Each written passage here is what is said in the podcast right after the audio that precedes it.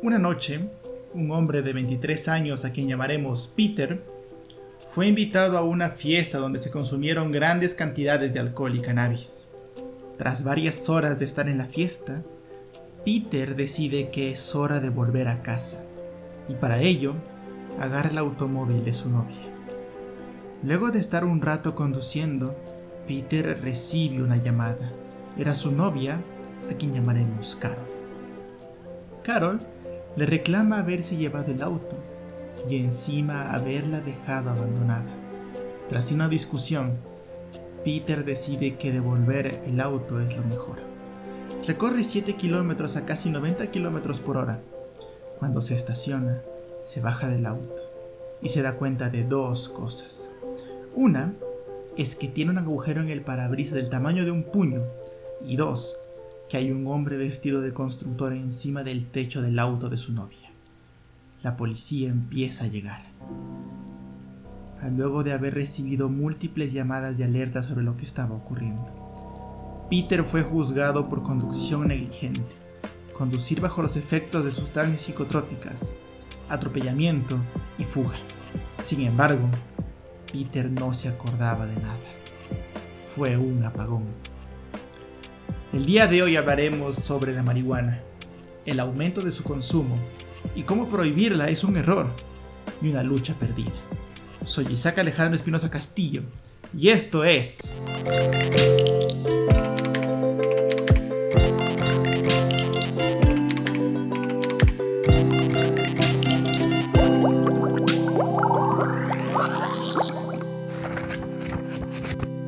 Cátedra de Cultura Científica.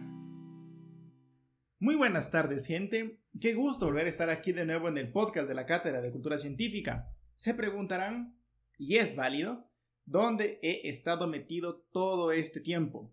Bueno, siendo médico, dando los últimos pasos para poder llegar a hacerlo y luego trabajando en ello. Esto de ser doctor te consume y te consume un chingo. Oh, es una relación tóxica pactada. Desde un principio tú sabías a lo que te estabas metiendo. Y ahí vas de pinche necio. No, yo quiero ser médico. Ah, pero bueno, no hemos venido a hablar acerca de mi relación caótica con la medicina, sino de un tema aún peor. La marihuana. Primero, gente, ¿sabían que según el reporte mundial de la Oficina Nacional de Drogas y Crimen, alrededor del mundo existen unas 200 millones de personas que consumen marihuana de forma regular y que esta tendencia está en aumento, aproximadamente un aumento del 10%. Voy a dejar todas las referencias a lo que diga abajo en la descripción del, del, del episodio, vaya, ¿no? Además, su consumo, obviamente, el consumo de cannabis es mayor en personas que sufren depresión alcanza valores del 18.94% en comparación con aquellos que no tienen depresión. Vaya que es un montón de gente que está consumiendo marihuana alrededor del mundo. Y ese, amigos míos, es la principal razón por la que decidí hacer este podcast. A ver, ya, pensabas tener el regreso con el de la leche, ¿no? Pero creo que este es más importante. gente, necesitamos una regulación y es válida, o bueno, menos la pregunta que yo me haría después es, ¿una regulación de qué? ¿Una regulación de qué tipo, Isaac? ¿No sería más fácil dejarlos tranquilos y que ellos hagan su vida como quisieran? Y sí, tienes razón. Claro que sería más fácil, pero no sería lo correcto. Vamos, permíteme explicarme, dame una oportunidad para explicarme. La primera razón por la que necesitamos una regulación es porque la marihuana es una droga fuerte hay un chingo de gente consumiendo marihuana allá fuerte, allá afuera. Y bueno, pues la marihuana es una droga fuerte. En la última década, los niveles de THC y CBD han sufrido alteraciones. Y ahora tú te estarás preguntando qué es THC. Son las siglas para tetrahidrocannabinol y es la principal sustancia psicoactiva de la marihuana. es lo que hace que la gente se sienta que sus sentidos se magnifiquen, que las cosas que antes no le parecían graciosas ahora hagan que se rían. Vamos, que todo lo que empiece a parecer especial tiene principal razón con la THC. Tengo un amigo que siempre me lo vende de la siguiente manera. La marihuana, Isaac, me hace sentir curiosidad, donde lo mundano de repente adquiere belleza. Y eso no necesariamente está malo.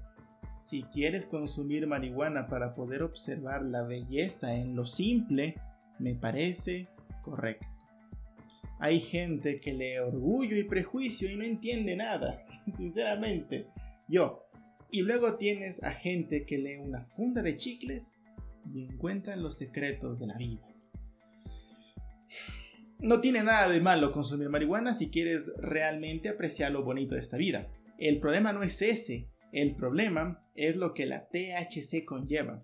Verán, los niveles de THC alta está asociada a la psicosis. Y un tipo especial de psicosis es la esquizofrenia.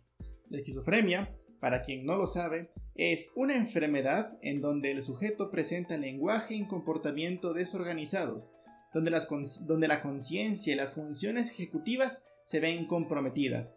Pensar, razonar, memorizar, suscribirte al canal de la Cátedra de Cultura Científica, decidir, están a cargo de la función ejecutiva. Y durante la marihuana, durante el consumo de la marihuana, se ven comprometidos. Por ejemplo, la paranoia es un tipo de esquizofrenia.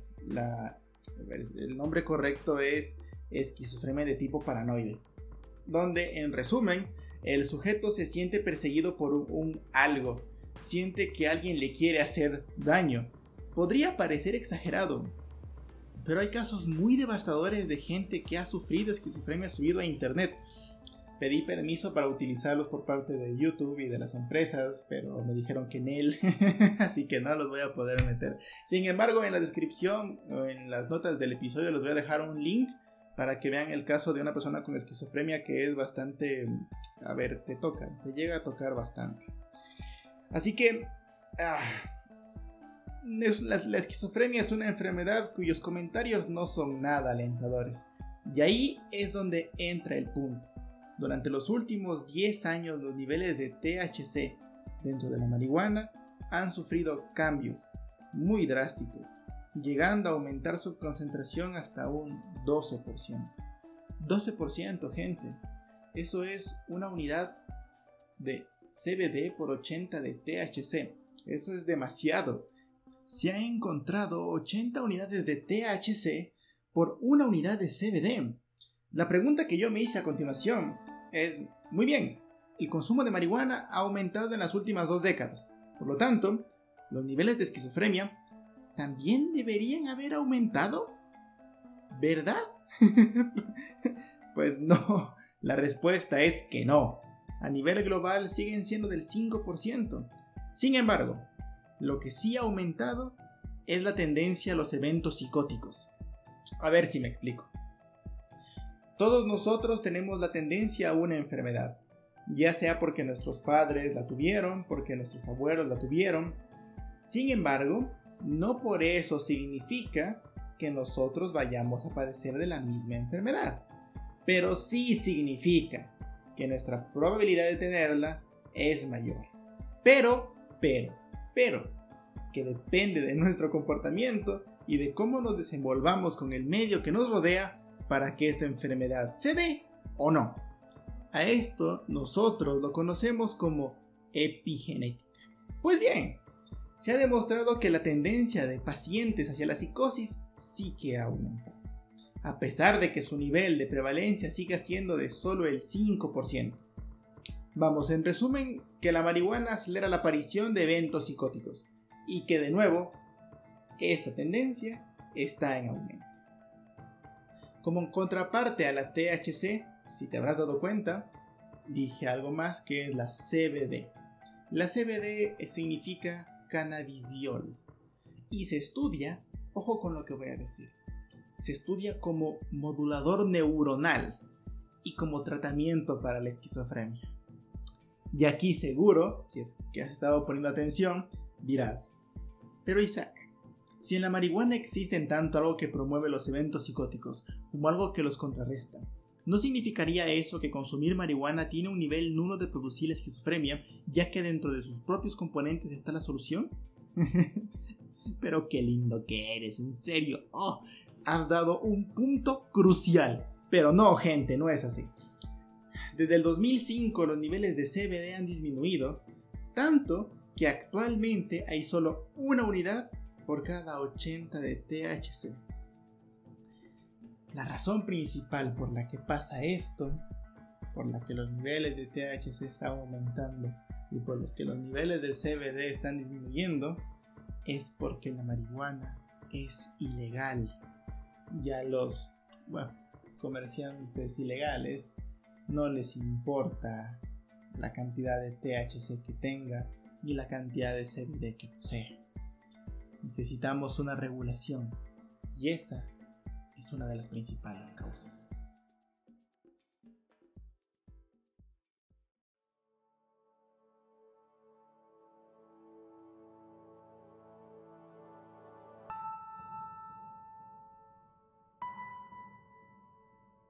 Estás escuchando el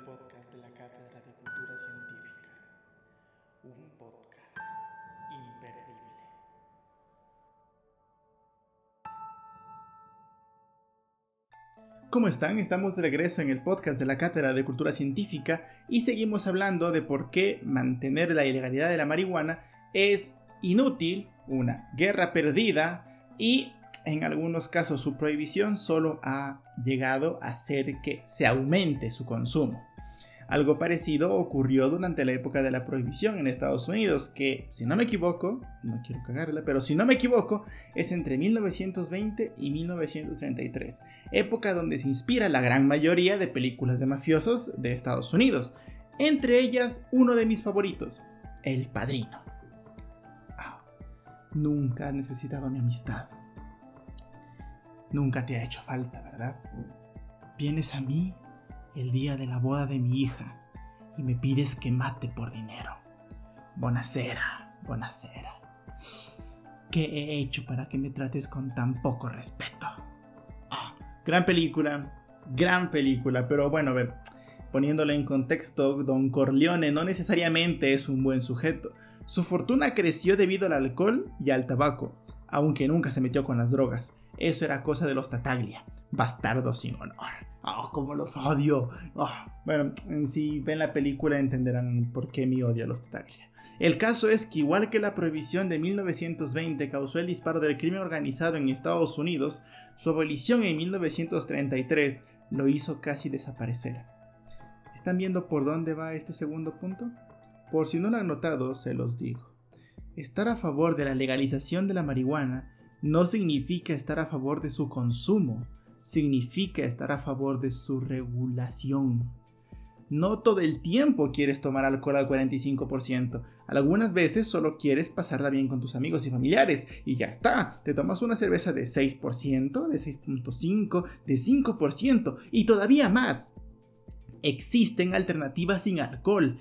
Del mismo modo, la regularización, la, la legalización permitirá crear un abanico de opciones. La legalización permite crear opciones, tanto para aquellos que solo quieren pasarla bien, con altos niveles de CBD y bajos niveles de THC, como aquellos que quieren algo más fuerte, con altos niveles de THC y bajos de CBD y eso nos permitirá determinar y cuidar de aquellos que consumen marihuana de forma regular, saber qué alteraciones aparte de la psicosis pueden causar, en qué tipo de personas la pueden causar y cómo podemos controlarla.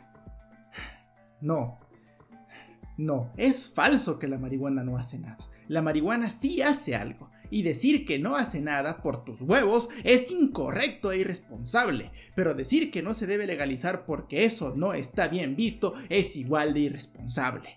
Nadie dice que el tabaco y el alcohol sean buenos. Y de igual forma, no deberíamos decir que el consumo de marihuana con altos niveles de THC y bajos de CBD sean buenos o que simplemente no hacen nada. Es incorrecto. Ah, voy por agua.